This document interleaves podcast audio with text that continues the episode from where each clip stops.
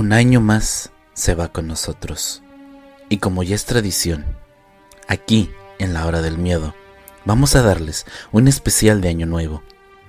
Un poquito para esta gente que se la pasa trabajando en estos días y no puede pasarlo con su familia.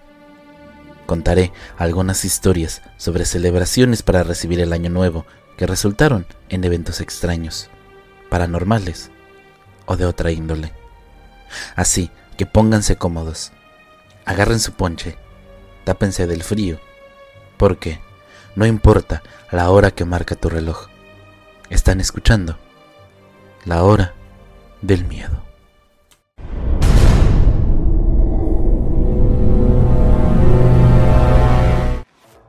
Siempre me han encantado los bosques. No hay nada parecido a esto. Estar en la naturaleza, el verde y el marrón del follaje, los ríos y los arroyos que saltan, el canto de los pájaros, el viento entre los árboles, un hermoso mundo lleno de animales y plantas, majestuosidad en cada rincón, desde el brote más pequeño hasta los picos montañosos más altos. En cierto modo, todo el bosque es una comunidad. Las raíces de los árboles, como manos, se abrazan bajo el suelo, compartiendo recuerdos tácitos. Oh, perdón, me dejé de llevar un poco. Soy bastante apasionado de la naturaleza desde que yo era niño, sobre todo cuando íbamos de campamento en la iglesia y fui a una excursión por primera vez. Me he vuelto completamente loco por el aire libre. Y sobre todo, a principios del año pasado, finalmente conseguí el trabajo de mis sueños. Un puesto de guardabosques en el Parque Nacional más grande de Ontario, el Parque Nacional Pocasua, trabajando en la sede más al norte. Cuando llegó el virus, fue lo más difícil para todos nosotros. El parque terminó cerrando a los visitantes. Por suerte, yo conservé mi trabajo. Terminé quedándome en la sede durante la primera parte del encierro, con algunos colegas. Normalmente, los parques nacionales cierran a los visitantes durante el invierno, lo que obviamente tiene sentido, en la época del año más peligrosa para los excursionistas y campistas.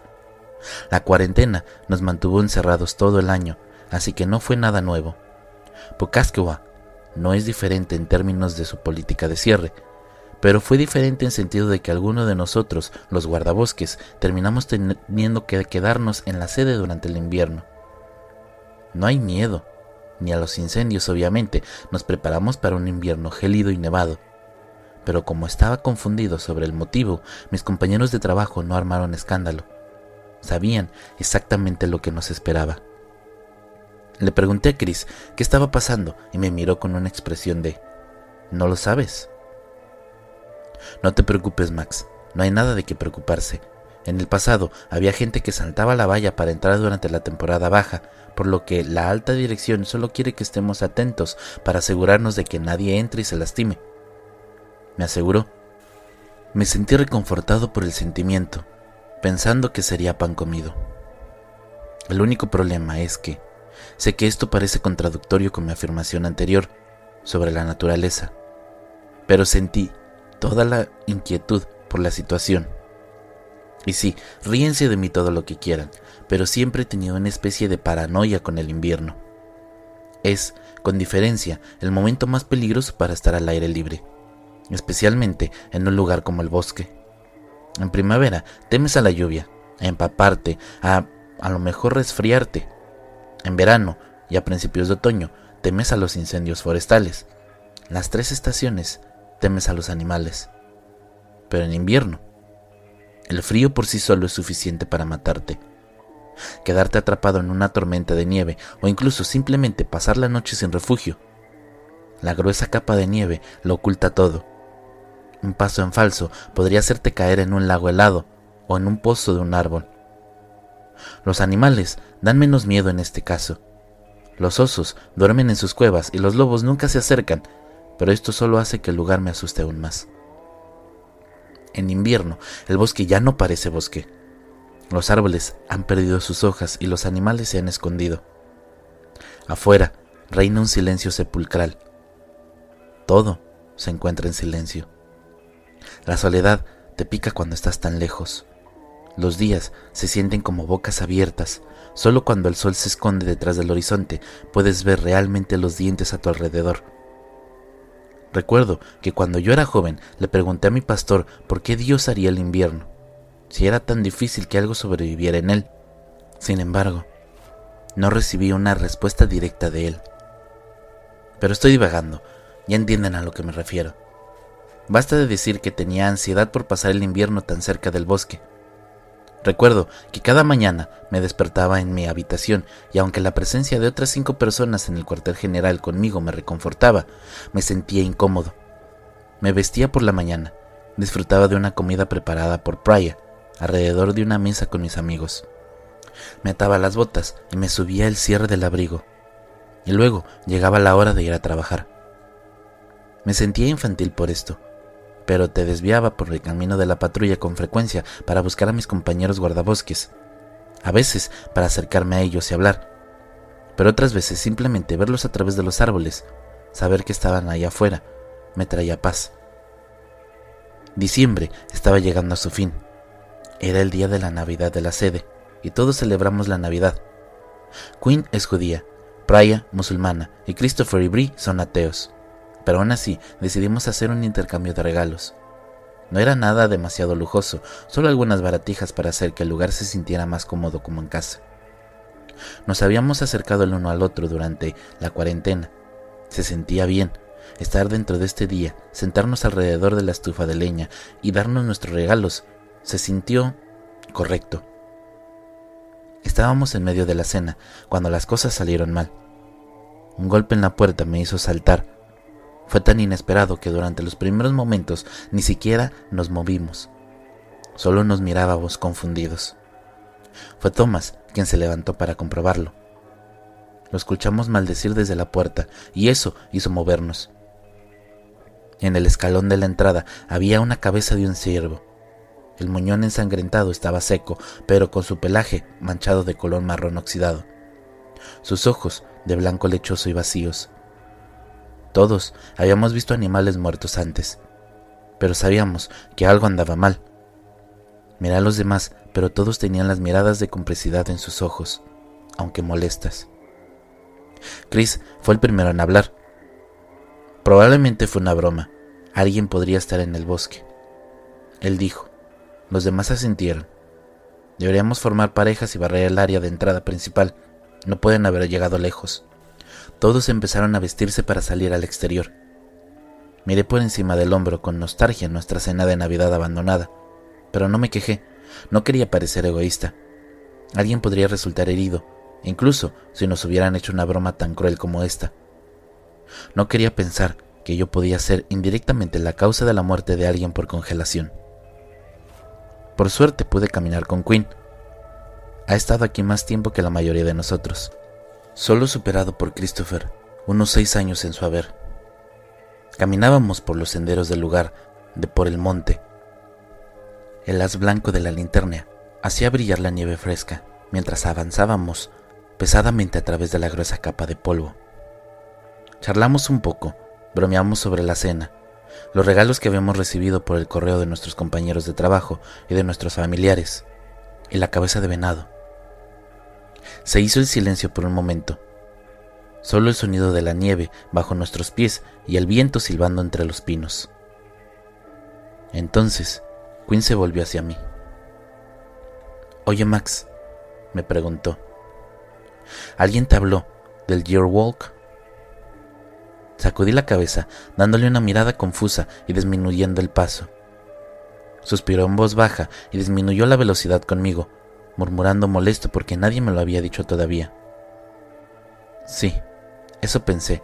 Parecías confundido cuando el jefe nos dijo que nos quedáramos durante el invierno. ¿Qué es? yo pregunté. Funció sus labios, tratando de pensar una forma de explicarlo. Verás, es una antigua tradición sueca que se produce esta época del año.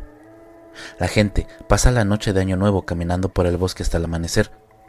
Aparentemente piensan que si lo hacen, el espíritu de la cabra o de lo que sea les dará una profecía sobre el próximo año. La di la cabeza y detuve la velocidad. Bueno, ¿qué tiene esto de importante? Porque el oído ha vuelto a estar en todos los lugares de algunos círculos. Y él se rió secamente. El año pasado algunas personas saltaron la cerca de la reserva para hacer un walk. Estaban medio muertos por el frío cuando los encontramos. Afortunadamente sobrevivieron, pero ya sabes, ellos se detiene como si tuviera más que decir, pero niega con la cabeza. La alta dirección no quiere correr el riesgo de que vuelva a suceder. Por eso nos dijeron que nos quedáramos durante el invierno. Todos recibiremos una bonificación por esto, así que esto es una ventaja, ¿no lo crees? Me dio una fuerte palmada en la espalda y solté una risa débil.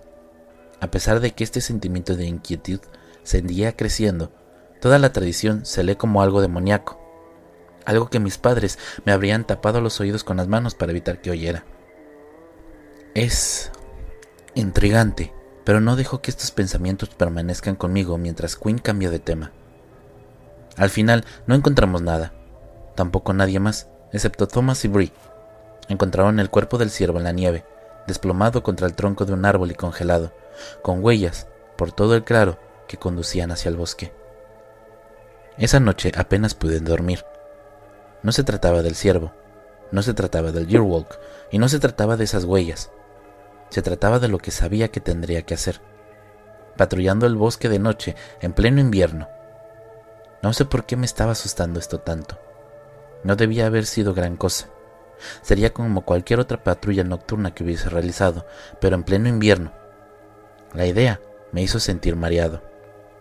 No sé si esto es una verdadera fobia, Sé que es irracional, pero ¿qué ocurre regularmente? Una parte normal del año, y sin embargo, no puedes dormir por esto. Fue a altas horas de la madrugada, todavía no podía descansar, aunque no podía dormir simplemente. Me quedé acostado en la cama mirando el techo y siguiendo las vetas de madera con mis ojos. Me sacó de mi trance un sonido en la nieve crujiente y el réplique de las campanas afuera. Me senté en la cama arrastrándome el borde de la cama y mirando por la ventana. Sin embargo, ahí no había nadie. El viento seguía silbando entre los árboles y el bosque estaba en silencio. Me puse de pie, lentamente. Me acerqué a la ventana, miré mi alrededor. El crujido fue más silencioso entonces y se apagó hacia mi derecha. Cuando miré hacia abajo, había huellas en la nieve debajo de mi ventana. Abrí la ventana, asomé la cabeza mirando hacia donde se dirigía el crujido. Y sin embargo, ahí no había nada. Eso no ayudó directamente a mi situación, solo resaltó mis miedos y añadió un vacío oscuro y desconocido a mis pensamientos paranoicos y ansiosos.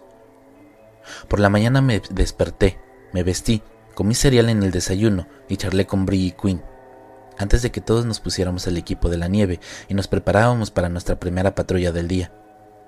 Cuando salimos había nevado, borrando toda la evidencia de las huellas afuera de mi ventana. Así que intenté no pensar en esto. Caminamos solos durante el día. Es lo suficiente brillante como para que nosotros podamos encontrar con bastante facilidad y tenemos walkie-talkie, así que si algo sale mal, solo podré hablarles.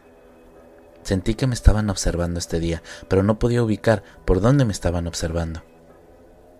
El día transcurrió sin incidentes al igual que el día siguiente y el de después. Solo faltaban tres días para Año Nuevo y mi ansiedad seguía subiendo. Le pregunté a Christopher si podía quedarme en casa y presentar nuestros informes de incidentes, pero me dejó pasar el día adentro. Gracias a Dios, pero cuando estaba en el bosque haciendo patrullas, podía escuchar el crujido de la nieve y el réplique de campanas nuevamente, dando vueltas alrededor del cuartel general. Sucedió de nuevo al día siguiente, cuando me quedé atrás para lavar los platos después de que todos se habían ido. Sucedería también cada noche, caminando de un lado a otro. Estaba seguro de que solo estaba alucinando o que mi mente me estaba jugando una mala pasada. Pero a pesar de mí mismo no poderme deshacer de este sentimiento de pavor, esta noche recé, por primera vez en años, juntando mis manos y temblando en mi cama, rezando para resfriarme o romperme una pierna, cualquier cosa como excusa para no patrullar aquella noche. La mañana del 31 de diciembre me desperté una hora antes de lo previsto. Salí de la cama y fui al baño en pijama, salpicándome de agua en la cara. Me dolía mucho la cabeza, mis rodillas se doblaron debajo de mí y envolví mis brazos alrededor del borde del inodoro. Intenté no mirar mi vómito con los ojos cerrados y el estómago dándome un vuelto mientras pedía la cena de anoche en la taza del baño. Mi ansiedad había llegado a un punto máximo, incluso la respiración se empezaba a convertir en jadeos, hiperventilación con silbatinas y sollozos histéricos que escapaban de mi garganta ahogada. Presioné mi mano sobre mi boca, hundiendo mis dedos para evitar que alguien más me escuchara. El baño se sentía más como un confesionario, claustrofóbico y acercándose a mí, juzgándome desde el otro lado de la puerta, a pesar de que no había nadie más despierto. Me puse la ropa de nuevo. No tenía hambre ni para desayunar, y cuando todos se despertaron, actué como si no pasara nada. Mantuve mi actitud alegre, elegí mi almuerzo y presenté más informes de incidentes. Y por fin llegó la noche. La nieve era espesa y fría. Pude ver todas las estrellas en el cielo. La patrulla comenzó según lo planeado. Me emparejaron con Brie. Hablamos, pero yo no era muy dado a la conversación. Estaba demasiado ocupado dejando el miedo que no se apoderara de mí. Mis ojos se movieron rápidamente y mis manos temblaron bajo mis guantes. No me atreví a mirar a Brie, temiendo que ella notara el miedo en mi expresión. Después de un rato, la conversación se apagó y estábamos caminando en silencio, iluminado con nuestras linternas en los árboles. Pero después de un largo silencio, me aclaré la garganta y miré hacia... ¿Bri? Bri no estaba ahí. Giré en círculo. Bri no estaba ahí. Bri habría desaparecido. Ella acababa de estar ahí, tan solo unos metros detrás de mí. Miré a mi alrededor de nuevo. Todo parecía diferente. Había recorrido este camino de patrulla docenas de veces, una y otra vez, pero nada parecía estar bien. Todos los árboles estaban mal. Se extendían hacia lo alto del cielo nocturno. No se oía ningún sonido, solo el crujido de pasos y el silbido del viento. Podría sentir que mi ritmo cardíaco se aceleraba, todavía sentir que mi respiración comenzaba a temblar y traquetear en mi garganta. Y entonces mi linterna se apagó. Comencé a temblar. Saqué mi walkie-talkie de la cadera, lo sintonicé en la frecuencia correcta. Este es Maxwell, pidiendo refuerzos. ¿Hay alguien ahí?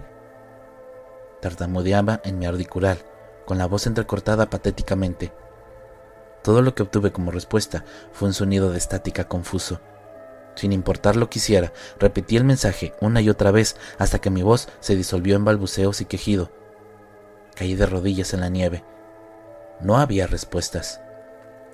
Solo miedo y una soledad, superlativos que me golpeaban como tren, como si se aproximara.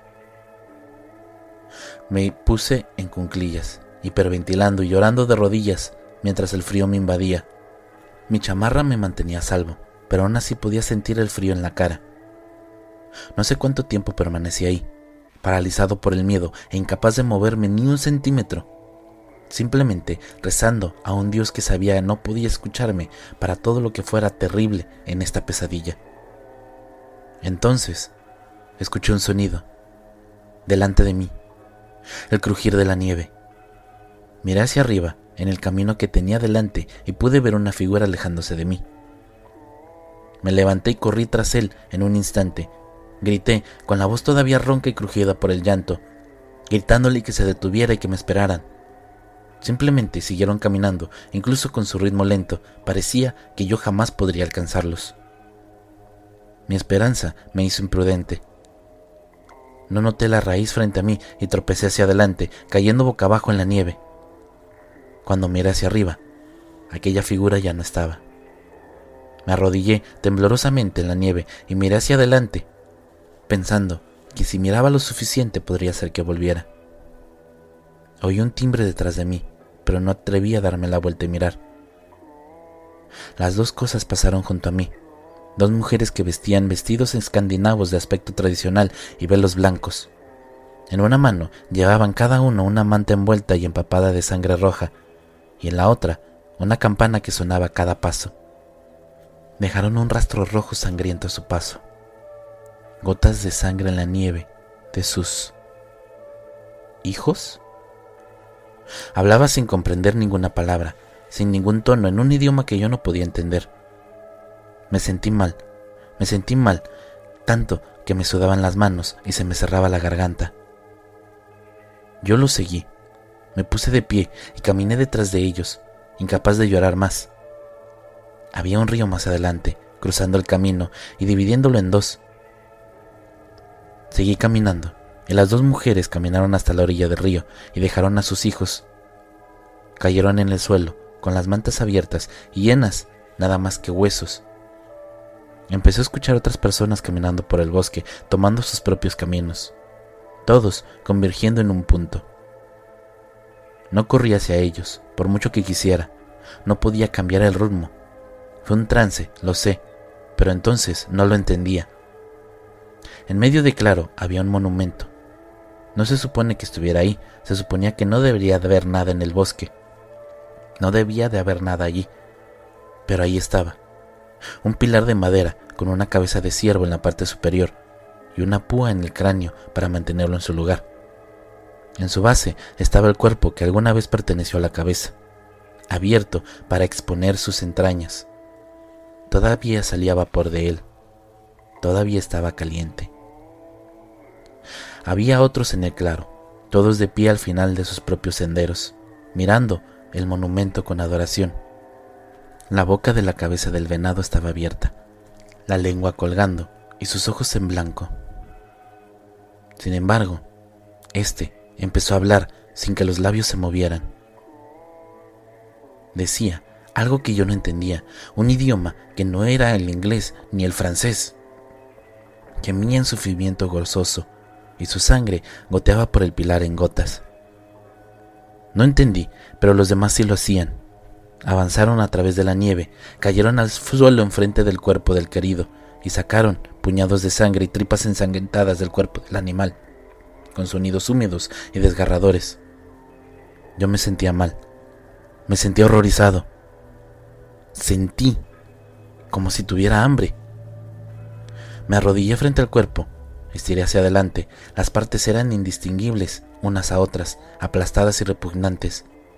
Las lágrimas corrían por mis mejillas mientras me metía a la boca trozos de carne cruda de aquel venado, metálicos, masticables y con textura que casi me daban ganas de vomitar, pero seguía comiendo. ¿Por qué me estaba pasando esto? ¿Qué estaba haciendo yo aquí? Sollocé sobre mis sangrientos puñados de carne de venado inclinándome y comenzando a desgarrarla con los dientes, lamiendo la sangre de mis labios. Sabía un Dios que escuchaba mis gritos pidiendo ayuda, era lo suficientemente cruel como para darme la espalda. La vergüenza, la culpa y el miedo se revolvieron en mi estómago y la luna brilló sobre mí como un foco en el punto más alto. El mundo se encogió a mi alrededor hasta que nada más el cuerpo del ciervo y el monumento fueron reales. Me recliné hacia atrás, la sangre empapaba mi cara, mis manos, mi frente, mirando la cabeza del venado mientras ella devolvía la mirada. Aquella seguía hablando en un idioma extraño. No entendí, no podía entender, seguía comiendo incluso mientras lloraba. Me sentí aturdido. Me puse de pie, tambaleándome, y me alejé de aquel claro, llorando abiertamente y mirándome las manos ensangrentadas. ¿Qué he hecho? ¿Qué me pasó? Soy un monstruo. No podía correr, simplemente me alejé, dando traspiés tanto como pude. Lágrimas, mezclándose con toda la sangre que subría en mi rostro. Caí en el suelo, sollocé en la nieve, me tapé los oídos cuando escuché a la gente gritar desde el claro detrás de mí, y me hice lo más pequeño para esconderme. Cuando pasaron corriendo junto a mí en sus nuevas formas, con los cascos dejando marcas sangrientas en la nieve, me tumbé donde estaba, incluso el silencio que caía sobre el bosque fue ensordecedor, zumbando en mis oídos. Podía oírlo ahora, podía oír todo lo que no podía oír antes. Podía sentir el frío del bosque bombeando y latiendo como un solo uno, gritando como alguien realmente vivo, respirando a pesar de la capa de nieve. Un ser que consumiría mi cuerpo para sostenerlo tal como lo hice con el cuerpo del ciervo. Oh Dios, no podía ver un Dios. Este ser amorfo que respiraba era Dios. Un Dios frenético y hambriento, un Dios rencoroso y antiguo. Lo era todo, y yo era parte de esto. Debí de haberme desmayado. Cuando desperté, estaba en el camino que había seguido con Bri y Praya me estaba sacudiendo para despertarme. Parecía aterrorizada y al principio no entendí por qué. Hasta que noté la sangre por todo mi cuerpo. Fue real entonces. Praya me ayudó a levantarme y me apoyé pesadamente en ella en el camino de regreso al cuartel general. Me preguntaron qué pasó y les dije que no recordaba nada. Estaban muy preocupados por mí, pero no parecían sorprendidos por el resultado. Creo que era como esa gente del año anterior cuando me encontraron. Me voy a tomar unas semanas de descanso. No puedo volver a casa. Ontario está bloqueada nuevamente. Paso la mayor parte del tiempo en el cuartel general y los demás intentan consolarme. Me hace feliz saber que les importe. Pero ya nada se siente bien. Ya no puedo caminar por el frío bosque. Puedo oír a los árboles gemir, hambrientos, cuando nadie más puede hacerlo, y yo soy uno de los afortunados. Cuando miro por la ventana hacia la línea de bosque, puedo ver al ciervo con ojos humanos, paseando y babeando rojo, celoso de que yo me salvara cuando ellos no, incluso cuando nunca quise este regalo. Y cuando duermo puedo sentir el bosque, el bosque mismo, respirar, más vivo que nunca.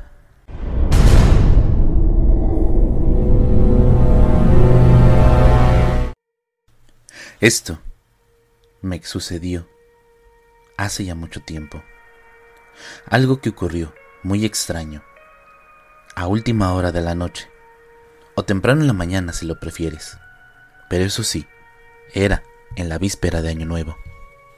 Había yo estado en una fiesta bebiendo y fumando un poco. Como es de costumbre, alrededor de las dos y media, unos amigos, que usaré apodos para ellos, Mats, Thea y Max, dejamos la fiesta en la que estábamos y nos dirigimos de regreso a nuestra ciudad. Habíamos guardado el último pase de un porro en la fiesta y decidimos estacionarnos en un estacionamiento para residentes fuera de un complejo de condominios en el que yo vivo para terminárnoslo ni dos minutos después de encenderlo. Un hombre llega dando tumbos por la carretera que atraviesa la zona del estacionamiento. Este camino, a modo de referencia, atraviesa la zona de estacionamiento y baja por una colina hasta unas cuantas casas. Conozco casi a todas las personas que viven al pie de esta pequeña colina. El hombre realmente no nos molestó, ni a mí ni a mis amigos. Así que seguimos fumando.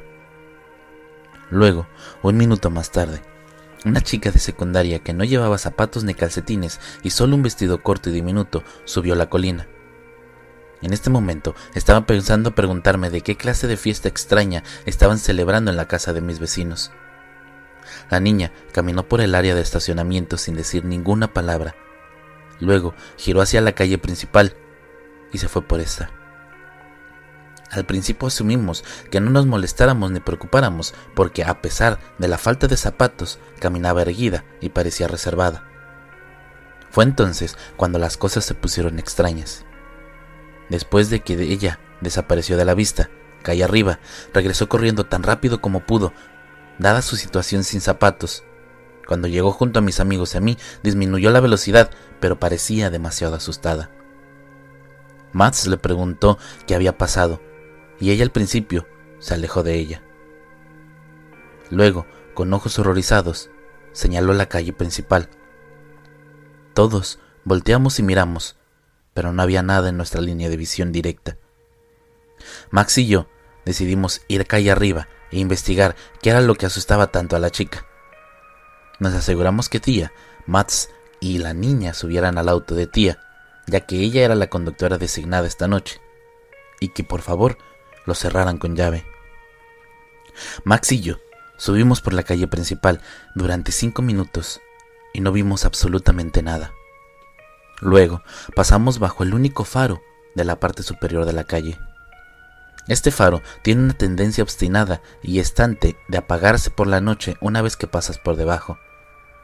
Para mi consternación, se apagó dejándonos en total oscuridad, salvo por el tenue resplandor de una luz al final del camino, de la entrada de alguna persona. Pero esta luz estaba muy cerca del suelo, y fue entonces cuando lo vimos.